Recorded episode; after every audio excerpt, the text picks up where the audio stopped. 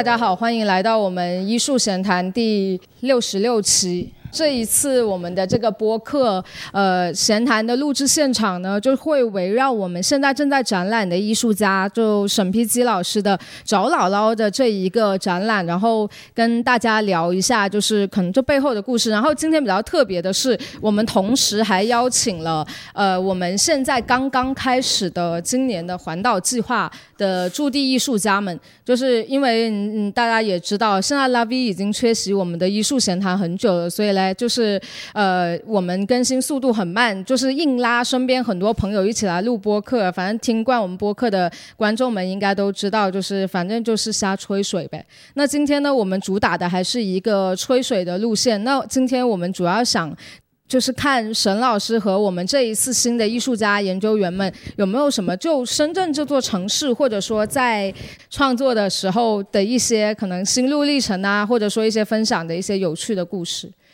说两句呗，我我也没办法说两句，我又不是主角。嗯，对，今天我们两个人呢，主要是走的一个串词呃主持人的路线，所以呢就是。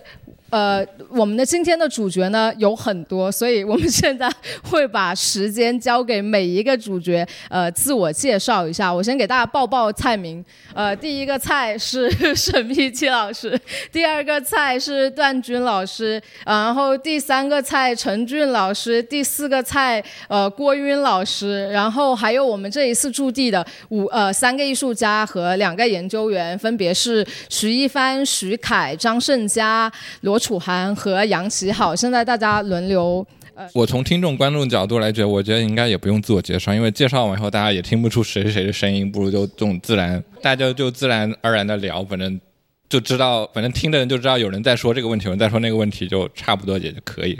呃，这样说也有道理。那之后大家的创作计划还有这一些，我们就呃在推文里面给大家列出去就好了。为什么会有现在呃今天这一场谈话是呃大概可能上一次跟沈老师聊天的时候，就他有说到，就是今年也是他在深圳的第三十年嘛。那其实，在深圳，就你从一个刚刚毕业的年轻人到进入这座城市，然后去找到这个城市的新鲜感，到说现在。经历了这么久，然后其实对这座城市的一些想法和对这座城市整个艺术生态的一些看法，其实是会有一些变化。所以呢，就是呃，刚好我们。就是今年的驻地艺术家也有说新进入这个城市的，也有说呃在这个城市成长的，所以其实大家在不同的角度去对这座城市去做一些解释的时候，是会有一些自己的一些想法。所以我们想要从这个角度大家去闲聊一下，或者说呃从自己的角度去去解释一下，或者说去聊聊对这座城市的看法吧。然后在这里面可能就穿插一些大家呃在自己创作过程中这座城市它。呃，正面的也好，或者说负面的也好，就你的一些不同的看法，就大概是这样。所以我觉得我们其实可以让呃沈老师，你可以先开始聊一下，就是呃从你这个角度，怎么样去理解深圳这一座城市？那我在深圳三十年，老是要对着一个虚无的这种，不管是人啊也好，就什么也好，老是在这种。或者是另外一个自己在对话，这这种过程的，这个你刚才讲的，突然让我想到这个点，对，特别有意思，嗯，可能很多艺术家也会这样，对，就刚才比较强烈的一个东西，但这个同时也是，其实我这次里面的作品有一个，呃，有一些比较比较现实的这个直接反应，也有一两个作品，它是。是在思考庄子的这种这种不知我是蝶还是蝶是我的这种状态，其实就是一个虚无的东西。呃，也拍了一些城中村的东西，就看到的东西，因为因为时间的关系，三十年哇一下子就过去了。结果我自己，哎，好像深圳每次都刚刚开始的感觉，你每次来都有这种感觉。其实我三十年没有离开过深圳。就每天还有这种新鲜感，这就是城市还挺有意思的。如果没有这种新鲜感，我就跑了，就感觉就没啥意思的。嗯，但我不知道现在会怎么样。所以呢，就感觉这种虚无嘛，呃，超时空的感觉，特别好。主要这种可能是给我创作的动力吧，对我个人是这样。然后三十年也没有停过，一直在玩着。可能我个人的形式比较多，所以玩不腻。就这边玩一下声音，这边搞一下演奏，对，一会儿就画点画，一会儿就做点行为，对，基本上是偏实验性的，对，就在不断的玩，有时候就。呃，行为跟诗歌玩一下，就就结合一下，就玩每每种东西玩腻了以后，就就又 mix 一下，就有点像 DJ 的感觉，就这样子玩。但是这个展览，我觉得估计是我在深圳的最后一个展览，也有可能的，就是就是不知道怎么怎么去呈现。这次展览实际上没有新作品。今天这个我特别希望就是说跟生二代啊，跟年轻的艺术家有个交流，这是我做展览的初衷。当时的，实际上我觉得我是不应该在深圳在做展览，之前也做过几个个展的，因为在做我觉得也没啥东西，对我个人来讲。但借这个艺术这个空间，就是这个机会，我展开一个跟大家交流的机会。我希望是起到这样的作用。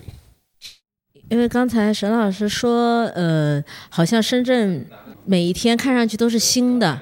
因为他永远有不同的新的、年轻的、更年轻的艺术家来到这个地方。呃，刚才我还我们还在说嘛，说呃，没有人永远年轻，但是永远有人在年轻着。嗯，我做我。非常荣幸的来做沈老师的这个展览的时候，实际上主打的就是一个陪伴，因为我是一六年到深圳，现在是七年，这七年时间其实呃跟沈老师有很多的交集。那嗯，这个展览当刚才沈老师说的，没有什么新的作品，但是。大多数的影像作品是第一次集中呈现，呃，我们把它的时间线打乱了。我们在布展的时候，就是不想做成一个三十年的所谓的回顾。我们第一不想做成一个让大家认看看上去一眼就看到是三十年的回顾。第二，我们也不想让。大家一眼就看上去，这是一个在深圳待了三十年的艺术家。我们认为，沈老师一直都是一个全新的和在挑战自我的状态，在深在深圳生活，甚至在生存着。这也是一个艺术家，他他永远保持年轻，永远鲜活，或者说只有艺术家才能永远年轻吧。然后，呃，因为我看到了那个我们最小的。呃，零二年的这这一位艺术家，就驻地艺术家，他这一次做的作品是关于华强北的一个创作。到时候你待会儿你会自己谈。呃，那是很巧的是，沈老师的那个第一个门口的视频是呃九七年沈老师当时做的深圳第一。支地下摇滚乐队也是唯一进入中国摇滚宝典的，就是那一支摇滚乐队，就是深圳好像只有这一支地下摇滚乐队。它是九七年那一个纪录片是在华强北拍的。他不但拍了当时他们的演出现场，也拍了那一个沈老师当时的第二支乐队向日葵乐队在呃华强北的生活的一些场景。所以其实我觉得这个好像是一个很巧合的一个交集。我是第一个工作就在赛格科技工业园，我差不多十年在那里，而且我的电梯里每天是跟马化腾同一个电梯。经常撞到的，对，这家伙还给了我一张名片了，但是，对，所以我是完全是很华强北的一个出来了一个，就是沈老师眼中的这个华强北，可能和一位二零二零年的艺术家眼中的华强北可能有不太一样的地方。二 二零二零零二年，对对对，我觉得就接着聊聊。OK OK，谢谢老师。就是刚刚聊到一个就是电梯的事情，其实我一开始决定做这个华强北这个题材，主要也是我在网上看到一个嗯很有意思的现象，就是它讲的是。他讲的是我们外卖的外卖的一个末端，就比如说，比如说那些外卖员他送外卖送到赛格大厦楼下，但是如果那外卖如果要外卖员要选择送到送到楼上，然后再下来的话，这样他每一单他就会多了大概有二十到半个小时的时间，因为那个电梯的话，因为华强北那边电梯。电梯大部分都是没有办法满足它内部的内部如此庞大的一个需求量的嘛，所以就诞生了一个别样的产业，就是会有一部分的呃阿姨她在楼下接外卖，然后在这上面再标标好记，然后再把这统一的把这个外卖一起拎到最高的那，就是比如。比如说他要去送三层楼，他就会先拎到最高那一层楼，然后再慢慢的这样子走楼梯走下来，因为这样的话他是最省时间的。然后他就可能每单收收那个外卖员收个一块，收个两块。然后让我感兴趣的其实其实是就是我本身个人创作非常非常是举呃就是关注算法，算法是如何进入我们的生活，或者说算法如何去控制或者说去影响我们的生活的。像这里其实就是。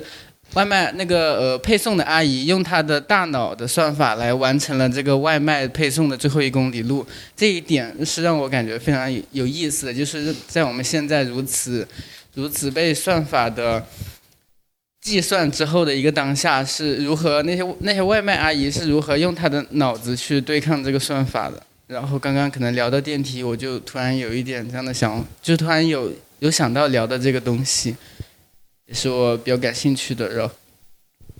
然后其实其实这一次做呃华强北的这个工作坊的具体的一个具体的这种方案呢，我还在还在构思当中，但是大致的一个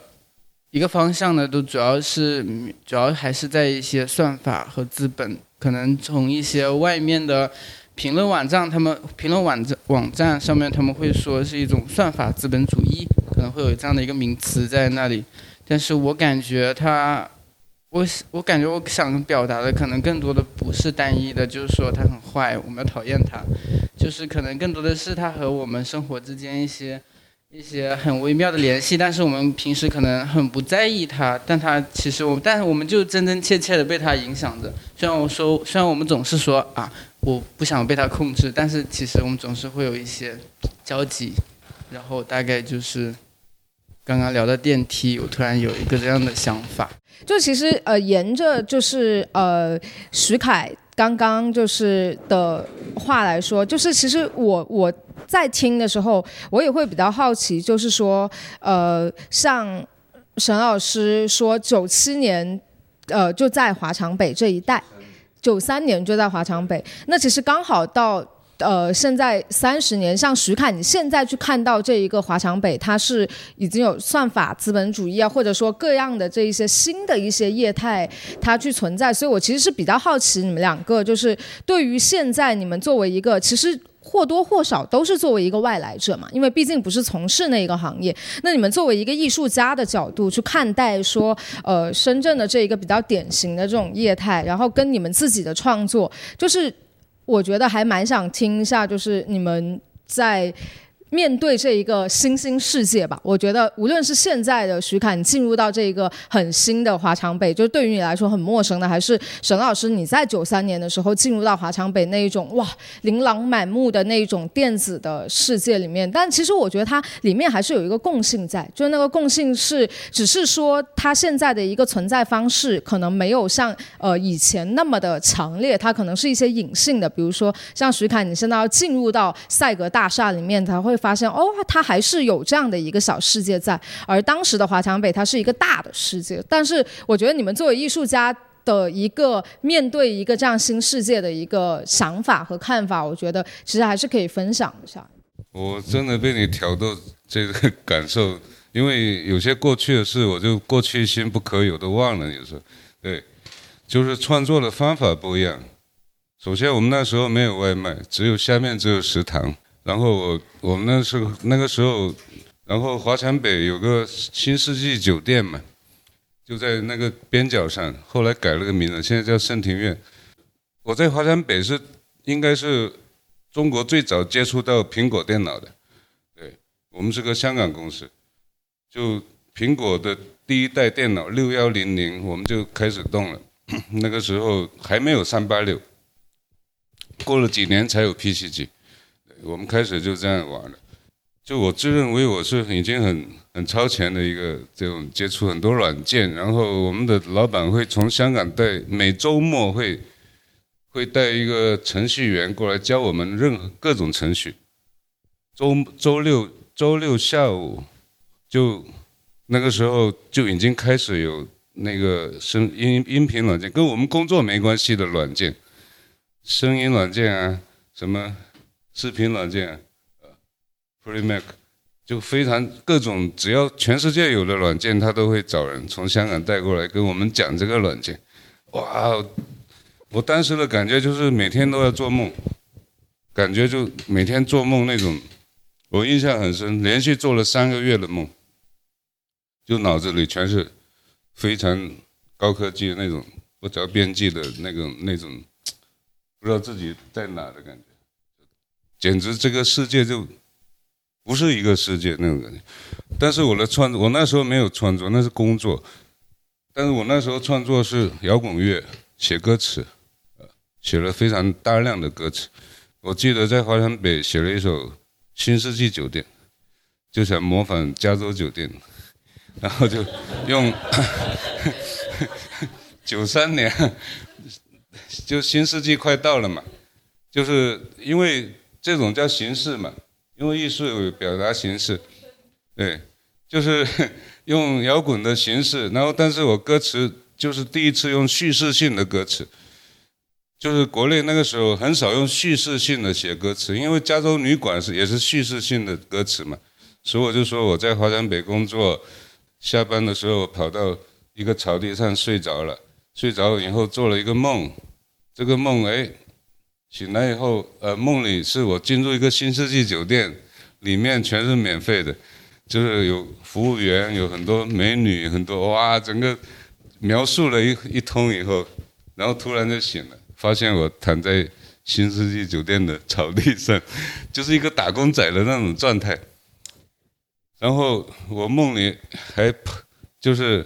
后面写了一句，就是这个可能要剪，我不知道，就就我里面有句歌词，就是。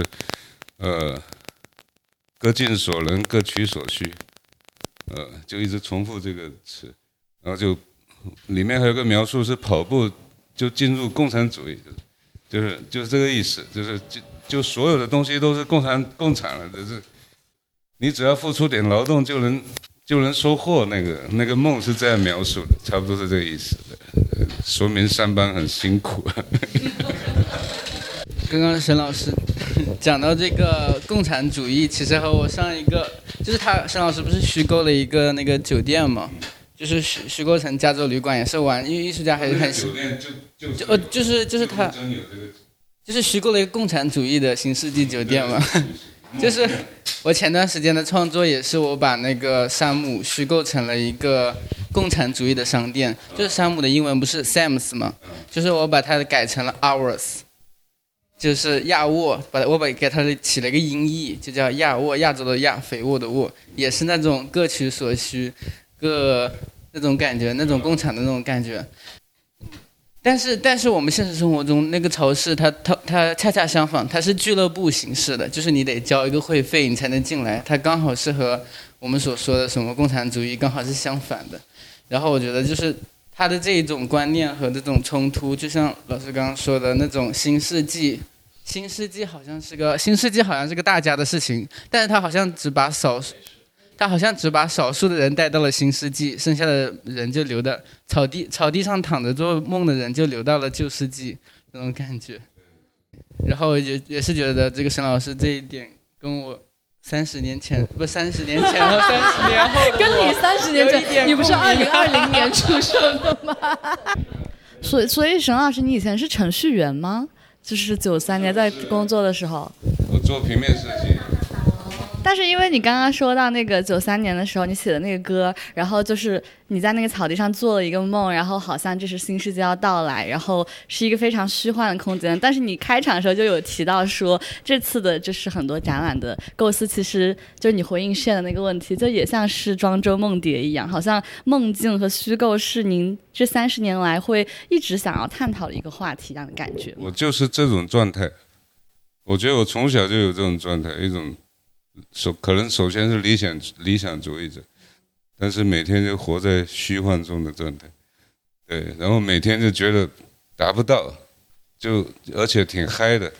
千金散尽还复来那种古人的那种那种那种味道的。我在深圳是挣了不少钱，但全部挥霍，那种感觉很爽。感觉沈老师很像《竹林七贤》里面跑出来的人，差不多是那种味道的，很喜欢的，很喜欢的。就所以为什么后来去弹古琴嘛，练古琴练了二十年，是这样的一个过程。但这个过程我可以稍微说明一下，就是我决定弹古琴的时候，觉得时间是很奢侈的。对，我我我是十年时间闭关，每天闭关，差不多练十几个小时这样的，在深圳，在梧桐山的，就是打了一个时间差，一零年左右的，差不多七八年吧。基本上是闭关状态，然后深圳朋友们都说隐居了，我很不服，我说梧桐山是市中心，对，梧桐山是挺奇妙的一个地方。梧桐山就是属于罗湖区东边，然后临近龙岗区的呃深圳水库及步新路及二线关呃。的区域，对于深圳的人来说，因为这一次我们展出的有一个作品叫做《桃花源史》嘛。对于深圳来说，梧桐山可能是，呃，它就是深圳都市人心中的一个桃花源。但是因为我们。像我，我从北京来的。其实北京有很多这样的桃花源的所在，就是他可能会就是做梦的地方，或者是呃，像沈老师说，只有一个新世纪的草坪可以做这个梦。但是我们在北京的时候，其实呃，虽然是个什么国际化的大都市或者首都，但是我们享受过很多散布在北京郊区的星罗棋布的呃这种做梦的桃花源的地方。嗯，我我在。北京待了十八年，我我我自己突然间有一天在深圳才意识到，我没有进过四环以里，我没有住过四环以里，全部都在。北京的郊区，为什么呢？因为所有的艺术区，呃，以及香山呀，就是各种山的郊区，都是在外面的。其实，所以我刚到深圳的时候，想找到一个呃能够让心灵安息的地方的时候，我也会去倾向于去梧桐山这样的地方，像好像是内心的就是某一个你自己要跟自己交往的一个地方似的。其实这一次对谈的呃发起人是沈培基，沈培基老师，呃，沈培基老师要做这一个对谈，他想邀请呃五位年轻的或者是最年轻的深圳在深圳做驻地创作艺术家，然后来跟大家做一个对谈。嗯，这个是基于之前我们。就是沈老师的个展，因为沈老师在很这三十年在很多的美术馆和艺术机构都做过展览。当时，呃，我们邀请沈老师来这里在艺术做一个展览的时候，沈老师问了我一个问，反问了我一个问题，说，呃，我为什么要在艺术做一个展，或者是说，沈老呃沈皮基的个展在艺术，他会在其他的艺术空间有什么不一样？呃，这个问题我觉得我当时没有回答的特别好，因为我也没想明白，我也不知道他有这个反问。我以为以我们七年的交情，他不应该有这个反问，他应该一毫不犹豫的答应我似的啊。但是，呃，他问的这个问题是在我整个策展阶段和布布置阶段，虽然我是一个主打陪伴的策展人，但是在我整个这个策划阶段，我一直包括一直到现在这一刻此刻为止，我在想这个问题：为什么要在艺术？来做审批机的展览，呃，其实它可能有一个呃承前启后，或者是有一个呃传承性的关系在，就是它会比其他的空间来说，艺术会有在艺术来做沈老师展览会有更大的意义。那今天我可以说，我可以回答沈老师这这个反问的一个小点，就是嗯，可能今天的这一次艺术闲谈是。有意有意思，或者是不要说意义了，这个词也是慎用，有意思的一个点了。就是跟你们聊天。其实我们就沿着刚刚的那个话题往下聊。其实刚刚高涵也说到，就是说，哎，梧桐山在深圳是一个什么地方嘛？然后我刚刚不是做了一个百度百科一样，就是 就是什么什么是在哪里？就是其实我觉得也是，就是呃，今天我觉得还。还很好玩，就是刚刚石凯跟沈老师两个人之间那个很短的对话，就我听下来，他其实也有一点点那种感觉，就是说，哎，我们把自己放在哪里？那就比如说，那梧桐山在深圳的哪里？然后或者说，我现在在深圳又是在哪里？我觉得这一个话其实是大家一定都很不一样的一个回答。那我先就是说一下我自己在这个城市的感觉，我就觉得我是。圆岭新村吧，就就是如果说拿一个拿一个地理位置去做去做那一个做类比的话，我觉得我就是我就是圆岭新村，然后因为我觉得我可能也是比较某程度上比较固步自封吧，就是可能这个城市它的。太快速的一些更迭的速度啊什么的，我就会觉得可能有时候我跟不上这样的一个速度，所以呢，我觉得我自己可能会更像圆岭新村，就是我是跟着这个城市成长的，就是因为刚好我是生在九十年代初嘛，所以我觉得其实我跟这个城市它的整个的速度啊什么的都其实是比较比较相近的，所以我会觉得我更像圆岭新村，就是我还在圆岭新村的阶段，但深圳已经变成了赛博二零七七了，对，所以。我觉得我是在深圳是这样的一个自我的定位。前面提到嘛，就是沈老师提到关于那个深圳还有生二代嘛，就是我就算生二代嘛。生二代的话，因为我之前对这个话题很感兴趣，就根据那个玛丽安老师是深圳的一个人类学家，他写了一本呃一一篇文章，就讲了生二代关于生二代的的问题嘛。所以我我的自己的看法，我认为大概就是八九零年代在深圳出生或者长大，自我认同为深圳人的这样一批人嘛。所以就是你发现深圳这个城市在在中国的一个特点，就是它是一个比较新的一个移民城市嘛。它的这个核心的人群都是移民人口，然后呢，并且移民人口的后代，他们形成了以这个城市文化为认同的一个观念，然后就形成这样一批人。所以这这个这个是相对不同的嘛。他们这个文化其实也基于了很多的城市的集体回忆跟城市文化吧。反正就是讲到。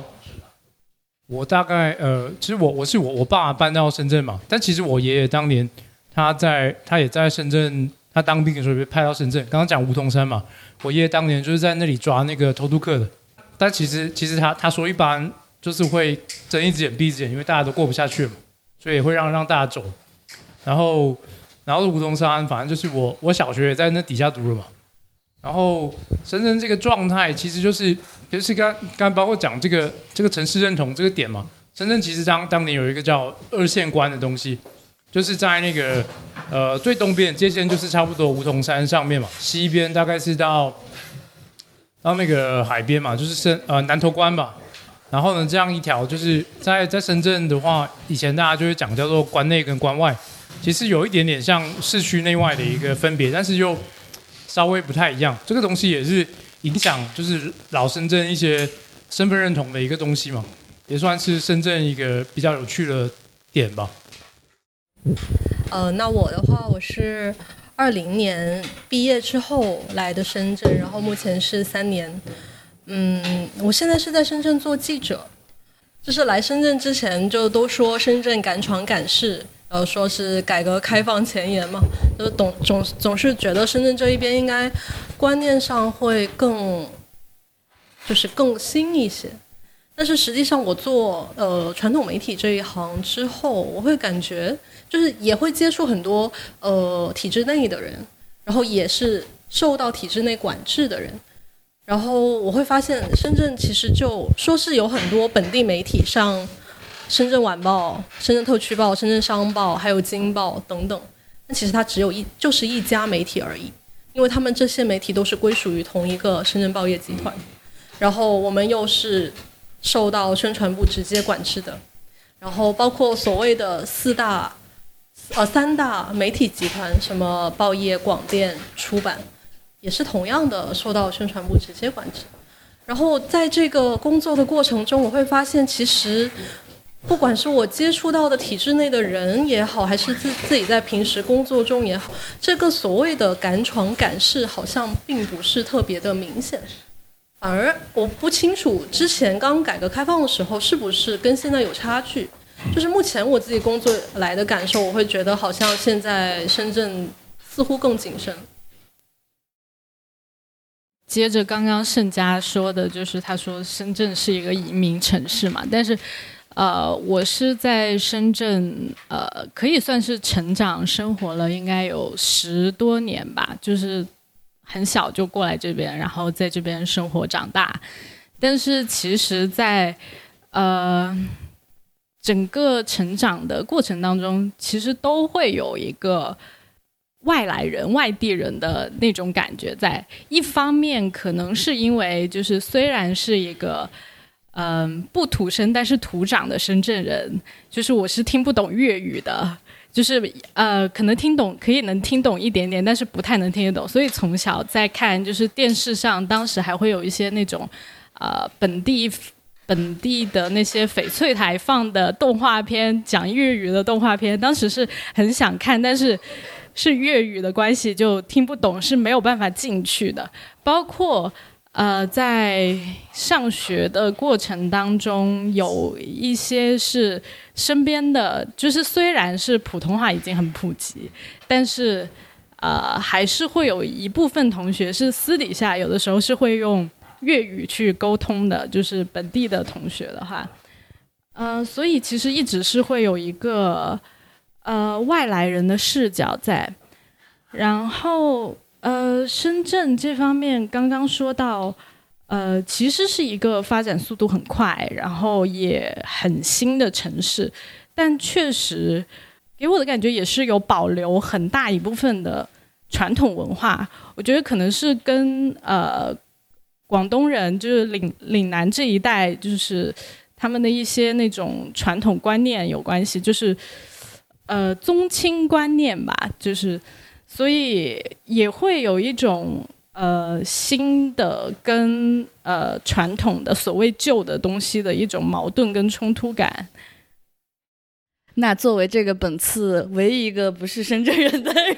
要说话，我我才知道你也在深圳长大哎。其实因为，但但是就是你们都是广东人嘛，但我是四川人，所以其实我是一个就是 one hundred percent 的外来者。但我其实对广东还蛮有一个很特殊的关系，就是我很小的时候，我舅舅他们就去就来到广州做生意。就是改开前后吧，就是九十年代后。然后那个时候呢，我放寒暑假的时候，有的时候会来广州玩。然后地震的那一年，就是二零零八年四川地震的时候，我们学校就是因为当时都就是救灾嘛，所以就停课了。我又到广州来借读，所以其实我成长的过程当中，就是这种广府文化或者广东的文化对我的影响，其实会比一般的可能非广东人要大的。然后比如说那个时候，就上周我们聊天的时候，我也讲到，就是当。时在啊广州借读读小学的时候，其实身边也是那些同学会在课下的时候讲粤语，然后就是，所以我就是能比可能一般的外来人听得懂一些粤语，相对来说。然后这次来深圳，其实也是一个很突然的决定，就是我才。今年初可能才刚刚就是毕业嘛，然后回来就是第一份工作来到深圳。我在此之前都没有在深圳怎么待过，然后来到深圳最大的一个感觉呢，就是这里就是很野生。我觉得这里不像，因为我大学在北京念的嘛，我觉得这里跟北京比呢，虽然都是很相同体量的大城市，但整个城市气质还是非常不同。就比如说，我觉得在深圳是没有人真的在乎你啊在做什么，就是这里有各种所谓的阶层。更加的丰富，就是有不同的外来的打工者在这里能够找到自己就是打拼的空间。然后像北京、上海的话，我觉得是你可能要比较有钱有权，你可以过得很好。但在深圳，就是不管你挣多少钱，不管你做什么工作，你都能找到一个自己的社交圈。就像它又有城中村的地方，然后又有这种金融圈的地方，所以深圳给我的感觉就是很杂糅。然后就是呃，还有另外一个第二个很强烈的感觉，就是广东真的。很迷信，这是可以说的吗？就因为之前就是在在四川，在在北京的时候，我没有强烈的感觉到人的日常生活会跟神秘学有这么紧的关系。就那天我们上班的时候很搞笑，就是最近要做一个活动，所以就不想要下雨。然后我同事直接拿了三根那种香薰的香放在茶水间里开始摆正，然后他跟我说我现在要求一下不要下雨。然后他特特别认真，然后就觉得啊，真的吗？然后他们自己就是搬家呀，什么都会算风水，然后手上会带很多那种水晶珠子一样的东西，就这些东西在我以前的生活中是很少出现的，所以就感觉这又像是一个刻板印象，但是又像是真的一样。对，所以在我这个外来人的眼中，这些东西其实又变得很情有可原，因为我就是一个外来人，带着这种滤镜看的话，就会很明显。大概就是这样的初印象。那那我觉得，其实大家好像其实都都有点类似，就是在深圳这一个城市里面，都都或多或少会有一点点那种就是比较虚无缥缈的感觉啊。我觉得，因为也有可能就是有时候可能跟不上这一座城市的一个一个速度什么的。我接下来可能也想问一下，像段军老师这样，就是可能是非常新的深圳人了，应该是可能刚来深圳。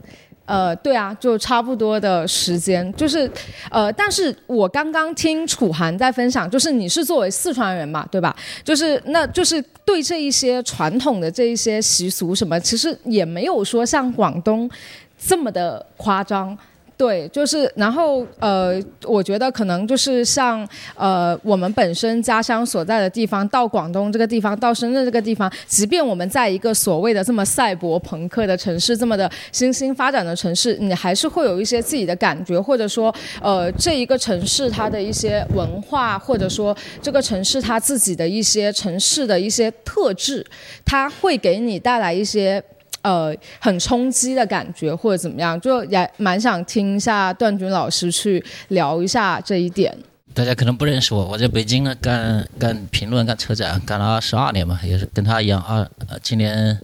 初才过来，但是。因为我以前呢，就是对广东特别有感觉，我觉得粤语是中国最最好的方言，最喜欢听。然后刚才沈老师放的那个粤剧，后来我我张国荣和一个女女女明星嘛，他们还唱过一段，但我稍微流行化了一点啊。啊，我想说两点关于深圳的感觉，快速一点啊，然后批判一点。深圳给我的感觉特别不好，呃，原因是什么呢？就是。我没关系，应该在场没多少好的。我跟他，我跟他有两点有点相关，就是一个是迷信，因为我是楚国人，我是所谓湖北荆，我是楚国人。我输了，输了，输了。我而且我是湖北荆州，就是湖呃楚国的四百多年的都城，在那个地方。对，然后呢，就是我们楚人也好巫好鬼，上那些东西。呃，那我觉得迷信的成分我能理解。啊，我不理解是什么？我觉得深圳的价值观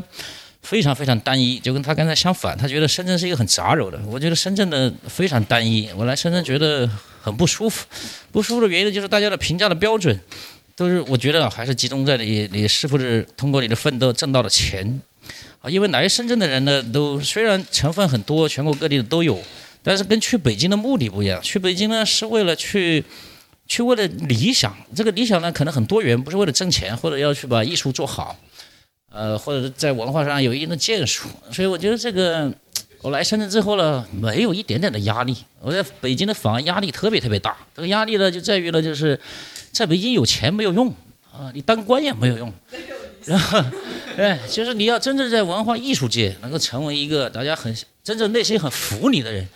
那他是一个成功的人。所以呢，我觉得在北京的压力更大。原因是呢，就是北京去的人呢，就是真的牛鬼蛇神或者真正有真才实学的人很多，他们会从各个方面去评价你、去衡量你。但在深圳呢，不是这样，就是觉得你通过你啊，你再有才，但是你没有挣到钱，你也是个失败者。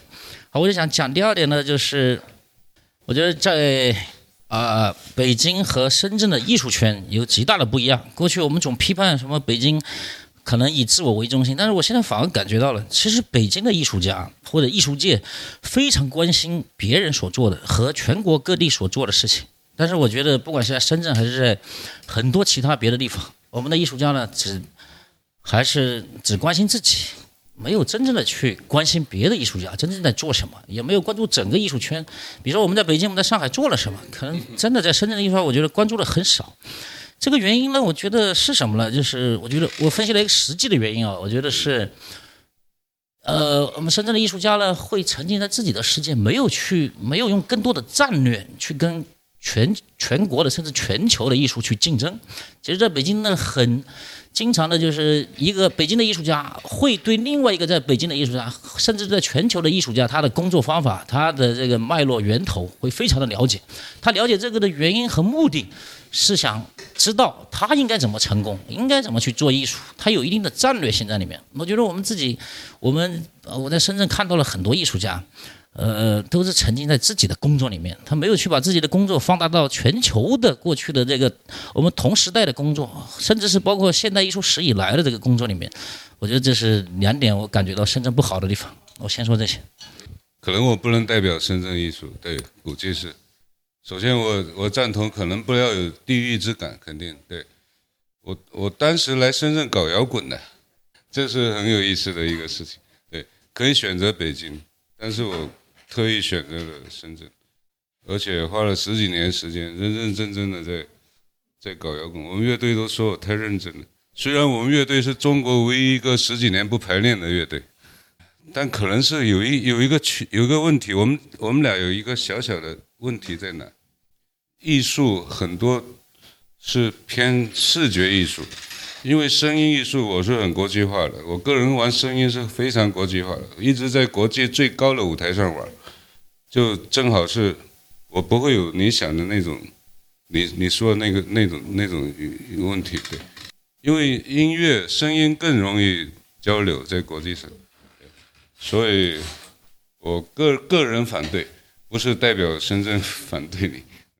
我觉得刚刚老师说的那个点，其实我觉得，呃，我的这种感觉也比较强。可是我没有说把它归类到，可能像您说的，深圳的艺术家好像是更加关心自己在说做什么，北京的艺术家可能更在乎自己的这个同僚这个圈子。我觉得某种程度上是因为深圳没有形成像北京这么成熟的艺术圈，就是艺术家想聊，他没有这个土壤。对，然后我还有一个刚刚其实忘了提到，但是其实我自己觉得很好奇的点，是因为其实广州的当代艺术在全国是一个很独树一帜的存在，就是啊，它在当代艺术开始的时候占领了一个中国发展的高地吧，就是我们都知道大伟像这样的组合，但是这样的风潮似乎没有。蔓延到深圳，或者说是这两个地方的艺术圈，在我就是粗略的了解一下，还是相对独立的。所以这一点在我看来还挺神奇，因为广州到深圳就三十分钟的高铁而已。我就也挺好奇，可能像嗯沈老师这样在深圳这么多年的艺术家，就大家在深圳这么多年生活，会觉得这种这是一个广东的现象吗？就是城市之间相对其实会比较独立。然后这种啊蔓延的感觉会少很多，这会跟刚刚我们提到说广东人自己其实还蛮有地方意识，可能各个城市各种文化杂糅之间其实是有点排外的感觉有关吗？对，我觉得深圳，深圳跟广东文化还是有一点点，虽然也在广东里面，还算是有一点点。早期来的时候也有人提过，它有点像纽约，但是我觉得不像。我。刚才反对，现在又赞同，反而又要赞同几个点，就是深圳是个没文化的地方，深圳的文化就叫没文化，这是深圳唯一的文化，这个我是肯定认可的。所以刚才讲的这个艺术，因为我是很少在中国估计很少从摇滚乐切入当代艺术的人，这种人稍微少一点，所以他有一点点我个人的这个经历吧。对，我是从摇滚乐介入到这个，从声音介入当代艺术会早一点。虽然我的实际上我的专业是视觉，但是我个人啊，我稍微稍微讲一下，简单的一句就行了。就我是很偏激浪派的那种东西，就是从摇滚乐接触到中 catch，就往这条线进来的，是这样的一个状态。所以也认可段军刚才说的。我确实沈老师的作品呢，刚才是。在他说了一句话之前呢，在我认可是在中国做声音艺术，呃，不管是我看的少啊，还是怎么样，我觉得中国肯定是名列前茅。但是他刚才说他在全世界都是名列前茅的，这个会，哎，因为我看的少，所以，呃，因为在中国呢，其实声音艺术在声音在呃十几年前其实有好多人做，但是后来，呃，我觉得那个时候形成了一个比较小的巅峰。但是中断的原因就是艺术市场起来了，生意没法收场，真的这个，就是经过我的这个生涯啊，我判断，你那个角度，对我的角度就是，因为刚好经过了呃艺术市场的繁荣和零八年开始失落之后的那段时间，呃，我想讲的就是呢，呃沈老师的艺术的全部的他的特质就在于他的声音。我觉得他的声音有一个好的东好的方面啊，就是我觉得他的反差做的特别大。然后呢，比如说他他其实比如说小隐呃隐隐于野，大隐隐于市，然后中隐隐于朝这几个方面呢都做到了。朝呢，他没有在朝廷啊，就是说比如刚才那个舞台的表演，那其实是一个小朝。就是我觉得他的特点就是在于这些，但是呢，我觉得呃沈老师有有有弱点，那个弱点呢，我觉得呃其实他的影像语言也够，但是我觉得因为现在有很多比如说呃视频装置啊，或者是纯装置，我觉得比如说沈老师我们面前的这个硬盘移动硬盘的这张画，我觉得可能仅仅是他个人的。我觉得在绘画装置的这个语言上面，包括视频装置的语言上面，包括纯装置的语言上面，你觉得可能还没有达到名列前茅啊。这个，这个我看的多一些。呃，然后呢，还有一个，我觉得陈老师有一个还有一个好处就是，我们目前呢，就是中国的，比如说行为行为录像或者行为影像，我觉得我们中国这几十年来的主题还是在于身体为主流，但是沈老师，我觉得他完全把它可以引向另外一个方面，但是这个方面呢，我觉得他影响呢没有就像他做音乐，比如说他他广陵派第十三代传人或者什么，他那种开宗立派的感觉，不管是影响力还是说其他的，呃，真正在这个方面能够步他后尘的，或者把那一派发扬光大的，我觉得还没有达到这个方面。这是我想说的这几个点，然后还有一个点就是，我想谈谈你说的，就是我们从全国的角度去看，我觉得。呃，广州的不管是大尾巷，还是在北京也有，比如说新刻度，其实他们在最近几年得到了越来越大的重视。因为比如说像广州，他们就是做城市化，还有包括艺术语言方面的创造，这在过去，呃，这在过去了，我们总是会被忽略掉的。就是在北京的所谓的主流叙事语言里面，总会去讲，比如说政治冲突啊，或者说城市化了，它不是以一个比较精致的，因为我觉得大卫乡的语言还是比较精致的。然后北京的新刻度是非常纯粹的语言，但是呢，从呃像那个呃古根汉姆的梦露他们，包括侯汉儒他们，开始把他们提到越来越提到越高的地位，甚至要超越九十年代的那些所谓王世现实所谓的政治波普的时候，我觉得这个方向是好的。但是我们在广东，说实话啊，我觉得整体的它的可能就在那一，可能就是九十年代的大尾巷。在广州，在在广州，没有别的艺术可以在全国甚至在全世界能够有一些东西。我觉得就是语言探索这个方面，所以我觉得这个反而是我们广东地区的一个一个强项，就看我们今后怎么做。比如说，其实我了解了你们几位的创作的方向和计划，我来之前其实也很想跟你们讨论一下。然后两位研究员的他们的方向，我觉得很有意思，非常具体。一个流行舞，还有一个呃研究呃是福利工是吧？哈这个我觉得很好，非常好，有它具体的东西。呃，然后在另外三位创作者的头上呢，我我想谈，我快速谈一点啊，就是我觉得做生日蛋糕，在我看来，第一下感觉不太不太理想，因为这个东西它不是太，在我们北京过去的宏大叙事里面来看，它不值得一提。但是，我看到它的背后的理由，我觉得很好。然后华强北后面呢，又有它的比如说全球化和民族化之间的这样的一个矛盾冲冲突，还有呢，另外就是呃，他做的这个这个永恒与所谓的短暂主体和客体之间的这些关系，我觉得是一个比较语言化的，这是一个好的方面。对，但是我觉得，呃，这个主题反而是三位艺术家里面最不合适的，就是说，或者说最没有针对性的，就是放在任何一个地方都可以，这就叫政治正确。其实这个都可以。呃，我想说的是啥呢？就是说，这个主题呢，在我看来比较空泛，就是在任何地方都可以做，在深圳，在环岛计划里面都不是太太特别啊。我先，我我就想讲那个广州那个部分嘛，就其实我我觉得广广州的呃国际化的地方在于它那个广州做了很多它研究型的艺术，就民族志的艺术，在在中国是非常不错的。然后我觉得广广东就是现在说呃全球南方嘛，就是广东跟东南亚，其实它有一个有一个圈子，有一个脉络。我觉得这个这个是非常有意思的一个国际化的区域国际化的一个东西。然后我我去年是做了一个呃学校有一个这个学习的项目，在那个在曼谷嘛，我们研究那个一九九九年那个第五届那个第六届那个 CTO 的 Move 城市运动中的城市，就是侯汉儒跟小汉斯当年在曼谷测的很早期的那个呃介入性的社会介入性的展览嘛，然后。我就，然后呢，包包括当时就是很很多当就是这个当年的策展人，还有艺术家，然后还有跟他们相关的这样一些圈子人，就是我们就有做这个这个呃这个 symposium 嘛，大家就在就在聊嘛，所以其实其实你就发现他们链接的这一群人，就是就是呃广东的，然后香港的、台湾的艺术家，还有包括呃印尼的、泰国的，还有包括像新加坡，新加坡是 Ming Wong 那那些，还有。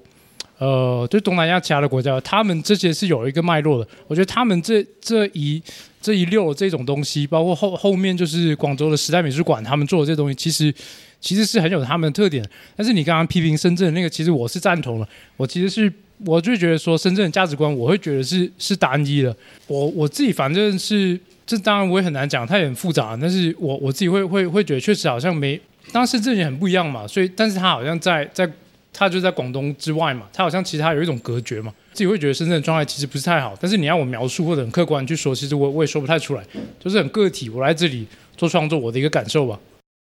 啊，那回应一下老师刚刚说的，应该呃，我记忆当中有两点啊，虽然经过了一个中场休息，我有点记不太清，应该有两点，呃，一个是作品呃主题可能有一些。大而虚空的问题，然后再就是针对这次的驻留计划，呃，可能缺少一些在地性，就是我听到的应该是这两点啊，呃先回应一下第一点吧，就是呃，老师刚刚讲到的那个永恒跟瞬间之间摇摆的那个一个大的线索，是应该是我贯穿我整个。嗯，贯穿我目前整个创作的一个线索，那个是写在我的 个人的创作的一个介绍里面的。但是呃，在具体的创作过程当中，其实还是会呃沿着这个嗯比较虚的线索吧，会去找一些比较实际的切入点和落地的点。然后呃，再就是我个人的一个观点，我是觉得作品我。嗯，希望是能够有一部分开放性的。我不希望作为一个艺术家，呃，我的作品是一个闭合的状态，就是我我把整件呃整整个过程或者事情说的清清楚楚、明明白白。我希望有一部分是开放，呃，开放式交流给观看这件作品的观众的。呃，这是第一点，然后。再就是关于在地性的这个问题，就是在呃开始这个驻留的这个项目的时候，我有和朋友讨论过，就是因为这次的项目计划跟方案，应该是我比较呃在在有这次驻地之前，我就已经想要去做的一个方向。呃，可以说它不是针对医术这次环岛驻地去专门写的一个项目方案，呃，但是我一方面也是试图在这次的实践过程当中去找一些能够在地性的切入点吧，然后再就是和朋友有讨论到这一点，就是什么叫呃，就是什么样是所谓的在地性，就是。呃，因为尽管，嗯，在比如说有一些很具体的，我用一些呃在地性的文化元素，或者是一些很实际的切入点去做这开始这个创作之后，可能仍然会涉及到一些全球化的、流动的，或者是产业链的更蔓延向整个更大范围的这这一个方面。然后再就是，呃，关于怎么样去定义这个在地，因为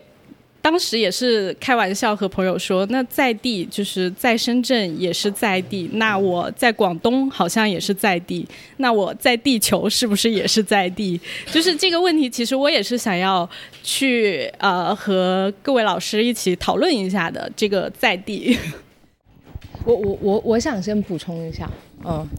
百万主持人又上线了。没有，就其实刚一开始就是在最开始，呃，段老师和沈老师你们提到这个问题的时候，其实我也在想，就是可能因为，呃，我觉得我自己的刚我说我定位就有点像圆岭新村嘛，那我觉得我作为我个人认为我跟深圳这一个城市它是绑定比较紧密的，就包括可能像呃。前几个星期，然后我跟一个记者聊天的时候，我也是跟那个记者说，也有我上海的朋友问我说，北京的朋友问我说，哎，你为什么不来北京、上海发展？这都是想象中我们这个国家文化艺术发展它比较呃繁荣或者说繁盛的一个城市。但是我当时回答他们的一个答案是，因为我只想去为我自己的家乡或者说为我自己的家去做一些东西，或者说怎么样？那我觉得对于这一座城市，对于我来，来说，就是沿着刚刚一番的这一个话在地性，它这个在地性就是说，那我为这一个世界去去做一个问题的讨论，那它是不是在地性呢？那为什么说我会想要去说？就是因为我觉得深圳它其实是被发展起来的一座城市，它其实本身是不存在这一座城市的，它是从一个小村到一个小镇，到一个小城，再到一个国。所谓国际化大都市，那它在这一个城市的发展中，它确实是被规训出来的这一个城市的一个规模。在这一个发展的过程中，我们可能确实会去迷失，或者说确实会去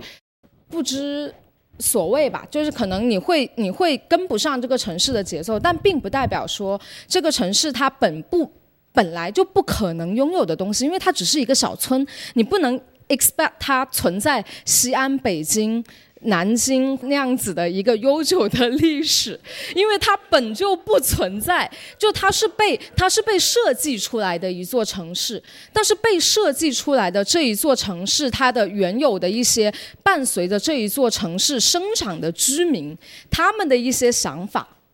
和他们的一些所谓的，因为我们本来深圳就没有历史，所以我们想的可能真的是宇宙，因为可能可能以后没有深圳啦，或者怎么样，就是我觉得可能所谓的这个在地性，就是它的范围，在我看来，也许可以放宽一。点点，因为它的就是我觉得我是圆岭新村，但我不能规避我的家乡，它变成了南山区，它变成了龙华区，它变成了繁盛的整个现在呃所谓的粤港澳大湾区。但是可能我想象中的我的家乡是圆岭新村。我我我来补充一个昨天刚学到的，因为我最近在上一个关于马华文学的课嘛，然后昨天刚接触到一部。可能好像国内比较火的小说叫《潮汐图》，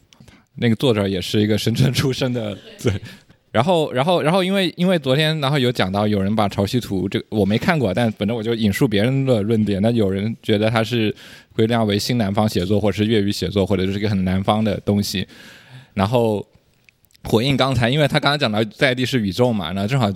就有另有读过的一个中间那个我们群里面说，他其实觉得归纳到。他说这部小说归纳到任何一个里面都有点小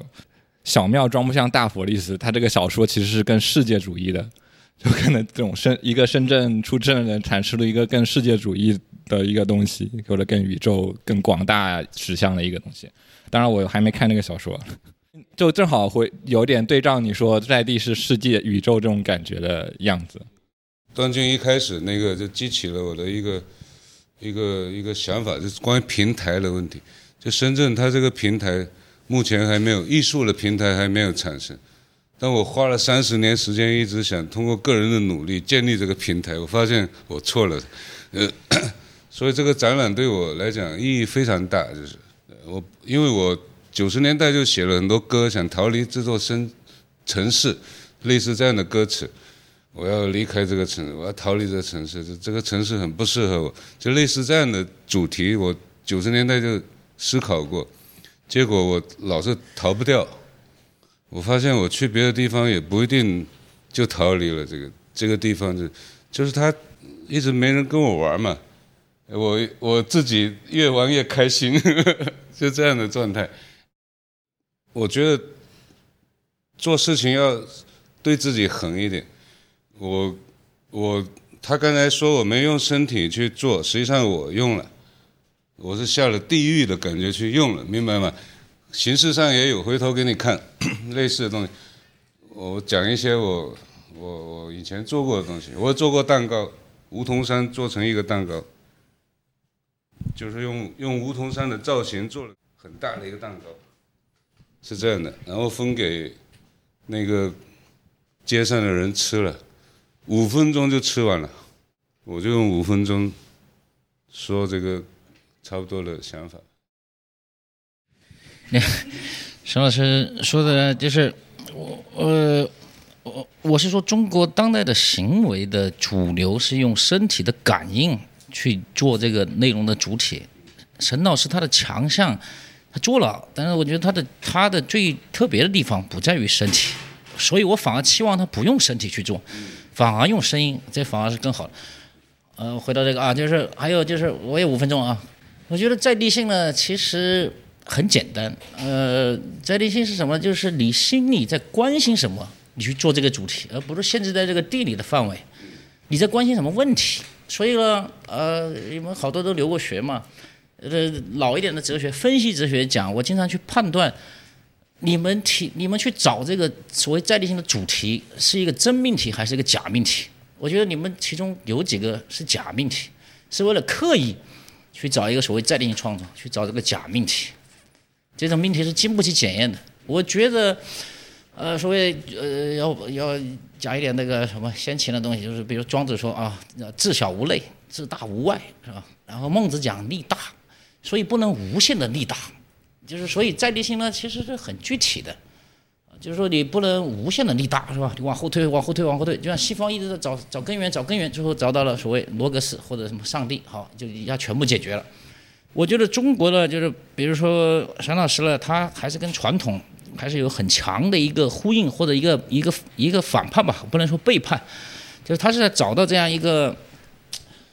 我我说啊，我是一个全球主义者，我我把中国的所有的文化哲学当做是一是一种学问，而不是一个生活方式。我觉得中国的传统的压制非常非常大，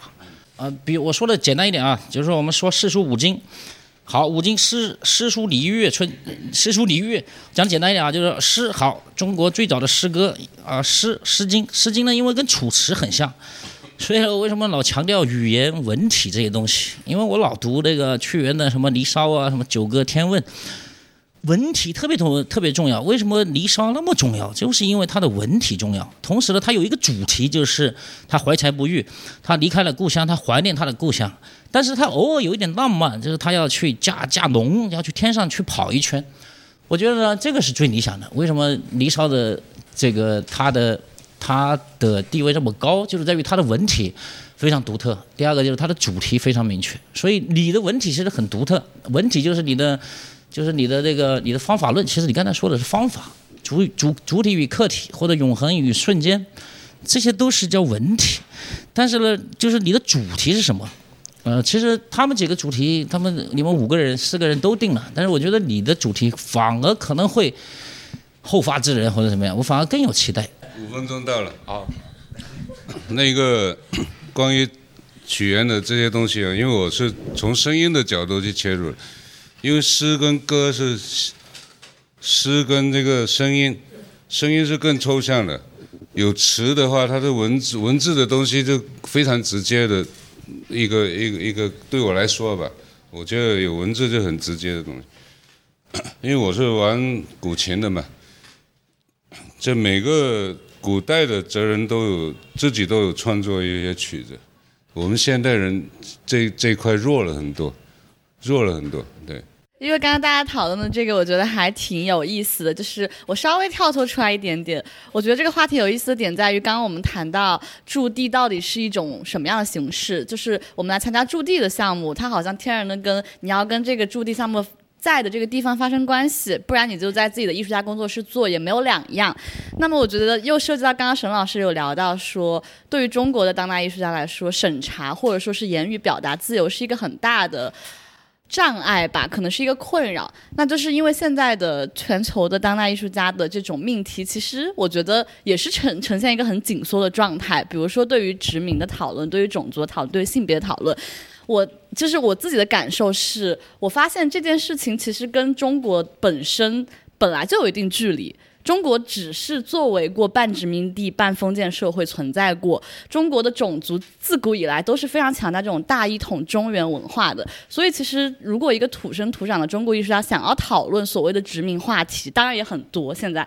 然后讨论所谓的就是种族问题，我觉得其实是一个隔靴搔痒的事情。但是我就是发现这件事情过后，我觉得不信邪，所以我才要想要去说，那如果今天我们再回到美术史里面去看，能够看到什么有价值的东西呢？我会发现，其实很多殖民的方法论，就如果我们真的看到里面的这些。很错综复杂的关系和他的策略的话，其实，在每一个国家、每个民族的这种政治体系下都存在，但是看你怎么样去切入这个角度而已。所以，就是可能我自己做的研究，就正是想要从这种角度去想。就其实包括，就是刚刚老师也提到我做的这种汉代的研究，它对于整个南方。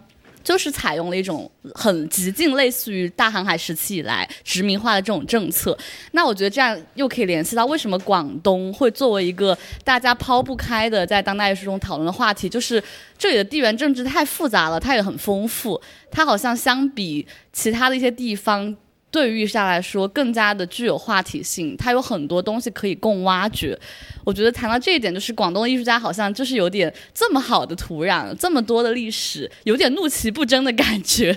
会有这样的，就是我站在一个外来者的角度啊，我会有这样的遗憾。所以这就是为什么我作为一个其实并非广东文化的受益者，想要依然有点不自量力的想要去讨论这个话题。我我们在聊美术史啊，我一直认我我一直认为，我虽然没有受过美术史的专业的教育，不像你，呃，我一直认为美术史它是有一种殖民话语在的，它本来就是西方的整个呃文学以及整个学术体系所造成的。这这一个话语，它所以用西方的所谓它西方的呃话语体系所框定出来的美术史，它就不适合于讨论我们现在中国目前的当代艺术的现状。就是非得要说我我最感兴趣的，呃，我我我平等的爱你们所有的这五位艺术家，但是说让我感兴趣的。我比较感兴趣的是，我之前没有接受过或者是没有接触过的领域，就是就是他说的那个上一去呃上个星期我们在聊的这个嗯 K-pop 的这个领域，我很感兴趣的就是这个话题的领域。谈到说这个流行舞跟深圳这个所谓的在地性，我为什么选择说它是流行舞呢？因为呃，就是在这个。它有分街舞，还有很大一部分是 K-pop。然后街舞的人他并不认为 K-pop 的舞蹈是可以跟街舞的其他舞种呃并并称为一个舞种的，所以我把它合归成为流行舞。那首先为什么想要研呃研究它或者讨论它？当然是因为我是这个爱好者了。然后呃就是在跳的过程中，我也会跟一些爱好者，还有一些街舞老师会有一些交流。那首先是就是街舞老师的生存状态，他们也是作为一个艺术从业者，因为我没有接触过其他的艺术家，然后就会觉得呃他们的一些生存状态，就是生活的状态，呃还挺感兴趣的。呃，聊到说 K-pop 和街舞，其实他们呃内部之间也会有一些冲突吧。其实像您提到的说有一些。殖民文化其实也是有这个有这个元素在的，毕竟 K-pop 它是就是韩国发起的一个呃舞蹈文化吧，但是它是现在是全球范围内都受到了很大的，就是大家都很喜爱它，都有去嗯就是接受这个文化。但首先街舞很多舞种它是从西方发源，然后影响到全球的，那现在是反过来作为一个亚洲的舞蹈文化去西方。然后这个也是给了很多一些在欧美留学的或者说移民的一些呃人，他们给了一些呃力量，给他们一些呃就是通过跳街舞，或者说通过呃通过跳这个 K-pop 来做一些交流，这其实也是一个也会涉及到身份认同的一个讨论。然后我近我最近在阅读的一个文献里面，他提到说，像 K-pop 翻跳，上周我们有讨论到 K-pop 翻跳，它是同一支编舞，然后不同的人去模仿它。然后甚至去模仿那个原版舞蹈的着装，还有各种编排。那但是每个人模仿出来的、呈现出来的会不太一样。然后，然后后面那个作者呢，他也有提到说，这个可能跟呃艺术本身的真实性会不太一样，因为艺术可能会呃比较强调原创，但是这种舞蹈的话，你。虽然是跳的是同一个舞蹈，但是你通过个人的身体表达的不同，强调强调的重点不同，对音乐还有舞蹈本身的理解不一样，然后你呈现出来，其实它又有一些个体性的存在。你要去研究身体表达，你要去研究身体表达这件事情，把它当成一个行为艺术来研究。哦，因为我其实跟对行为艺术这个事情了解的比较少。所以我会说，想要去看一下他到底去怎么找到一个结合点，是说每个人他对舞蹈的表达这种的个体的差异性，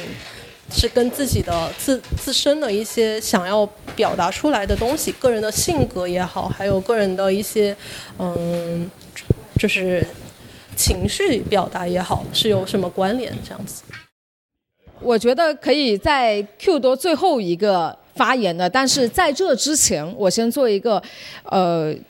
就是因为我觉得今天我们这样聊下来，我觉得一个大概的我自己的感觉呢，就是。无论如何，可能在大家的一些文化的环境，包括可能成长的环境的一个差异下，包括代际的环境的一个差异下，就其实更多的时候，呃，年轻人他是会去在意个体叙事的，因为主要是宏观叙事的表达，其实我们也知道，就是可能在某些程度上，它是受到一个限制的，所以我觉得个体叙事的表达，它不应该被打压。就是我个人的感觉，就是你自己怎么样去生活，怎么样去日常，怎么样去去感知所谓的艺术，它其实我我个人感觉就是它不应该是被拿出来抨击，它只是宏观叙事的对立面，呃，也不是对立面，就是另一面，就是因为可能没有生活在集体主义中。就没有那么强的集体主义的这样的生活的一个痕迹，对于我们这一代的艺术家或者说策展人也好，就是我们相对于我们的成长的过程中，它其实是有一定一定的，就是我们自由去选择自己的喜好或者说呃自己的兴趣，然后我们不是要为了一个人去奉献，或者说为了一种叙事去奉献自己这样子的一种。情况吧，所以我觉得，呃，个体叙事这一件事情的话，嗯，对，反正刚刚也经历了一个激烈的辩论赛，就是我觉得就是也很难得在我们医术闲谈里面，因为医术闲谈大部分都是吹水，就本来今天一开始想吹水哈，后来辩辩论赛也挺好，然后最后可能就是想让另一个从头到尾听众 A 郭晕老师做一个总结。对，因为我觉得也可能就是从两方面吧，就是因为我感觉其实你还挺爱深圳这一座城市的，能从你的言语之间感知到。但是其实你也作为一个就是呃 newcomer，算是吧，就是可能这个深圳呃这个深圳这一座城市的一个新来者，就进入这个城市生活还比较新鲜这样的一个状态，所以我觉得可能在经历刚刚那样。就是从我们一开始就讲什么是深圳，然后深圳是什么，然后到深圳对于我们来说是又是什么，然后我对于深圳是什么，以及我觉得深圳是什么，就是越来越激烈的一个判断中，就还蛮想听一下你这样一个，哎，就好感觉你又蛮喜欢深圳，但是又是一个所谓的新来者这样的一个角色的一个看法。在沈老师这个百般阻挠之下，我终于拿到话筒了。对，对我纯粹吹一下水啊，对，因为那个我一八年来深圳啊，呃，做一个健身教练啊，就是对对，因为这个对这个行业其实比较难做，你知道吧？因为这个我觉得比较赞同刚才段军说那个，因为我觉得就是健身这个行业其实它比较窄。真 的真的，觉得健身这个行业的门槛特别特别宽，但是这个行业其实竞争特别激烈，你知道吧？然后在北京的话，我觉得，其实套用刚才段军的话说，我觉得在北京的话，你说作为一个健身教练，我觉得你的目标是打进奥赛，我对我觉得，但是，但是在深圳的话，我觉得，对，在深圳我就是要开一个最有钱的健身房，然后这个，对我觉得是这样子。然后我觉得在健身房呢，就是他这个有很多这个女学员，然后女学员都喜欢找男教练，然后这男教练也特别喜欢女学员，对，是这样。但是呢，就是我觉得这个是，呃，深圳它其实是是一个女性比男性多的一个城市，其实女性特别多，然后单身女性也特别多。我个人呢，就是我今天跟朋友们吹水啊，我说我在北京十年，其实在北京十年谈的恋爱没有在深圳三年谈的恋爱还多。对，然后我昨天刚从那个二审法庭出来，对，然后那个一审一审是胜诉了，然后唯一那个打的一场官司，是因为这个情感官司，所以我，对 对，确实是事实啊，是昨天刚出来，但是现在结果还没出，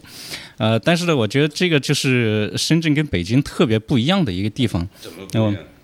就是北京，我觉得还是它还是有这种严肃，相对比较严肃的爱情，其实有这种爱情向往。然后在深圳的话，我觉得相对来说，深圳反对你啊，我没有我，我觉得我我我刚才我反驳一下沈老师，他刚才说这个是西关的女朋友，然后在家给他做饭，其实这个特别正呃，老婆啊，这个政治特别不正确，就是从艺术上来说，对，因为现在呃，就呃，我后来转型做策展人啊，就是这，所以对。所以对对艺术有一定了解，就是因为现在全球这种局势当中，呃，我们说做这个当代艺术，它这些主流现在那个大家都挺讲究这个政治正确。你比如去年这个，呃，就是杨紫琼演演那个电影，那个那叫叫什么来？啊，商业圈宇宙，就是我一看那个电影里面全是这种政治正确，女性、亚裔，然后这个有色民族，然后包括这个呃。呃，跨性别恋爱呀，等等，就是所有的全，他把所有的这些因素全占全了，所以所上面评，我觉得他不投这个票，好像，呃，就变成一个对，就是政治特别不正确，变成一个千夫所指的一个事情。呃，然后我想说，在深圳，呃，深圳这边呢，其实大家特别不关注这个所谓的政治正确。然后大家都都似乎就是埋头苦干，然后嗯做自己的事情，然后就好像做教练一样，健身教练一样，就是，对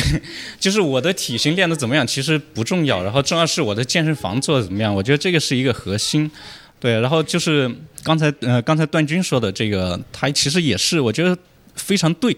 就在北京的话，永远大家在谈的是。我们要我们要野心勃勃去成为全球格局当中的一个艺术家，我觉得呃北京艺术界它是这样一种状态，呃策展人其实也是这样一种状态，但是在深圳的话其实不是，大家其实其实在深圳这个区域里边，然后大家看大家呃笼络了哪些资源，然后大家跟哪些人跟哪些人一起玩，然后大家玩的资本有多大，然后大家那个谁认识谁，我觉得这是一个现状。然后刚才说的这个所谓的在地性，我觉得其实也是一个特别伪的一个命题。就所谓在地性，到底什么是在地性呢？就是因为你跟这个区域有关系吗？或者是你跟这个区域的人有关系吗？这个区域，广东这个区域被称为一个没有文化的一个地方。然后我前段时间跟一个那个跟侯焕如呃合作过很长时间一个呃一个朋友，然后他他写过很多一套书，然后我那天正好在读他的书。然后我就刚好看到他名字，我说：“哎，没想到这个书是你写的。”然后就跟他聊，他说：“呃，他当时觉得侯汉儒特别重要，但是后来也觉得没那么重要。然后他离开广东之后，他觉得广东最大的问题就是广东人不读书、没文化。就他是过了很多年之后，他还是这样觉得。其实我觉得他，嗯，我觉得他这个也是一个很现实问题，就是我们今天在谈这个所谓的在地性，那到底什么是在地性？其实，呃，其实在地性就好像这种全球性一样。”它同样是一个伪命题。然后我原来那个跟呃北京的这个理论家聊这个全球性的时候，就是说。呃，然后我觉得他有一句话说的特别对，就是说你说你所说的这种全球化到底是呃美国的世界化还是世界的美国化？它其这个其实是一个悖论。所谓的这个全球化，就是大家都向美国看齐，然后其实美国它又是向全球看齐。然后我们所所说这种区域，它其实呃很多时候大家觉得这种区域似乎是一种比较全球呃全球的一种语言状态，就好像我们说这种政治正确，好像我们所有说的这些呃所有说的这些，你越把自己搞得这个另类不伦或者是不伦不类，好像越觉得。呃，你好像搞得挺当代的，但是这个本身它就是一种，嗯、就是一种在在一种虚假的命题之下，然后你去呃钻营去投机取巧的一种做法。其实我觉得艺术它去最核心的东西，最呃最能打动人的东西，还是你真正所具备这种情感的温度。不管你是那个绘画也好，或者是你做装置，或者是做影像，或者做行为，呃，或是那我觉得它最基本的是，你作为一个呃人存在于呃这个不管是哪一种呃哪一种语境当中，我觉得这个还是呃还是你对于这个呃怎么样去把它转化出来。那我觉得就好像那个。还是像我呃健身一样，其实呃就是像我这个年龄，其实我去健身的话，其实也不是说我要练多少肌肉，或者说练练成多多大块什么之类的，但是其实更多还是一种保持一种状态，就是嗯，我觉得做艺术其实也是一样，就是对你怎么样在这种呃适合比较适合自己的语境当中找到那种呃真正迸发出来自己的那种状态，我觉得这个才是一种相对比较呃。呃，一种合理吧。然后刚才说那种，呃，深圳或者说这种呃，很多这种欧欧洲也好，或者是美国也好，其实，呃，我们说任何一种所谓的这种中心化的文化，其实它很多时候都是